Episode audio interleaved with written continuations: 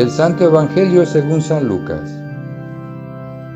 Un día en que Jesús, acompañado de sus discípulos, había ido a un lugar solitario para orar, les preguntó, ¿quién dice la gente que soy yo? Ellos contestaron, unos dicen que eres Juan el Bautista, otros que Elías, y otros que alguno de los antiguos profetas que ha resucitado.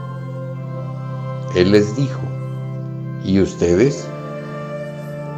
¿Quién dicen que soy yo? Respondió Pedro, el Mesías de Dios.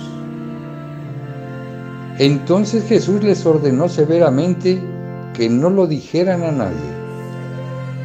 Después les dijo, es necesario que el Hijo del Hombre sufra mucho, que sea rechazado por los ancianos, los sumos sacerdotes y los escribas, que sea entregado a la muerte y que resucite al tercer día. Palabra del Señor.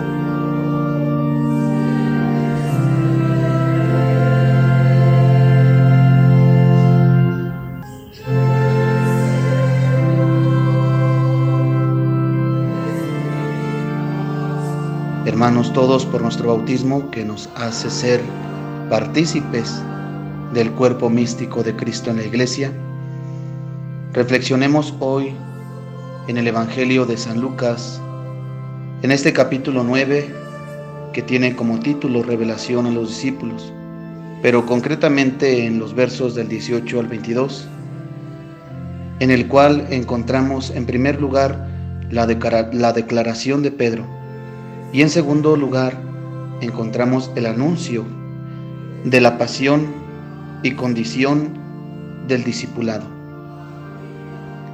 Debemos de resaltar una actitud en Jesús, la actitud de la oración. Jesús es el hombre que abre su espíritu a Dios. Es el hombre que nunca se cansa de comunicarse con Dios. Y nos da ejemplo así a nosotros, para que nosotros a su vez comprendiendo cuál es el llamamiento que Dios nos hace a la santidad, podamos también tener esa actitud fervorosa de abrir nuestro corazón a Dios. A Dios que lo reconocemos como creador por todo lo que ha hecho. A Dios que lo reconocemos como aquel que nos da la salvación en la redención de su Hijo Jesús. Hoy Jesús hace una pregunta fundamental para esta relación de sus discípulos con Él. Este conocimiento que ellos deben tener, no en lo conceptual, sino en lo fraternal. Jesús les pregunta, ¿quién dice la gente que soy yo?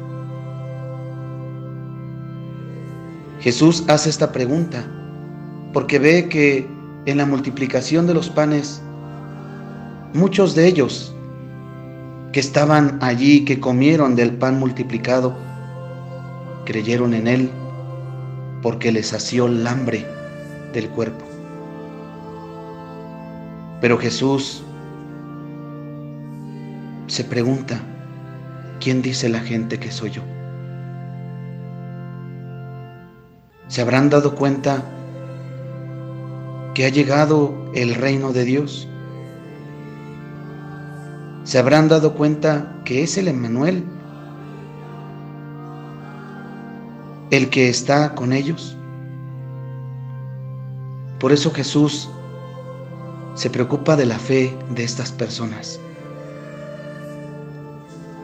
Y los discípulos, con grande voz, le comentan, unos dicen que eres el Juan el Bautista, otros que Elías, otros que algún antiguo profeta que ha resucitado. Ellos lo dicen porque han escuchado que las personas conocen a Jesús porque anuncia la conversión Pero muchas de las personas no se han dado cuenta que es el tiempo nuevo. Es un tiempo en el cual Dios ha iniciado su obra por la encarnación de su Hijo. Jesús escucha atentos a sus discípulos, pero Jesús ahora les hace una pregunta personal. ¿Y ustedes quién dicen que soy yo? Es aquí en donde los discípulos cierran su corazón,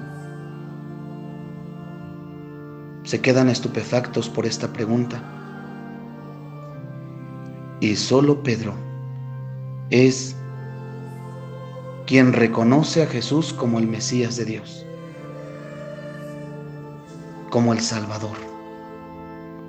No es solamente un profeta, es el Salvador. Es la promesa que se cumple en la persona de Jesús. Es quien cumple esta promesa de salvación de Dios. Nosotros que por nuestro bautismo somos incorporados a la iglesia, debemos también mostrar ese espíritu de adhesión a Dios por medio de nuestra actitud en la oración, por medio de nuestra apertura a la palabra de Dios, por medio de este camino de salvación que nos da a conocer la iglesia que administra los sacramentos. Es necesario que nosotros suframos la persecución, pero que sea una persecución en el martirio de nuestro testimonio de hijos de Dios inquebrantables en nuestra fe, de hijos de Dios que ante el rechazo de la mentira nosotros somos y seremos siempre portadores de la verdad. Si quien vive en la mentira nos rechaza, Dios nos hace ser valerosos por medio de la verdad. Así pues, que cada día nosotros resucitemos a la vida de la gracia, porque Dios hace nuevas las cosas en sus hijos por el bautismo, que se adhieren en la oración, en la escucha de la palabra, en la vivencia de los sacramentos. De esta manera se adhieren a su plan salvífico. Dios nos ayude a entregar nuestro cuerpo y nuestra alma hacia esta alianza de salvación.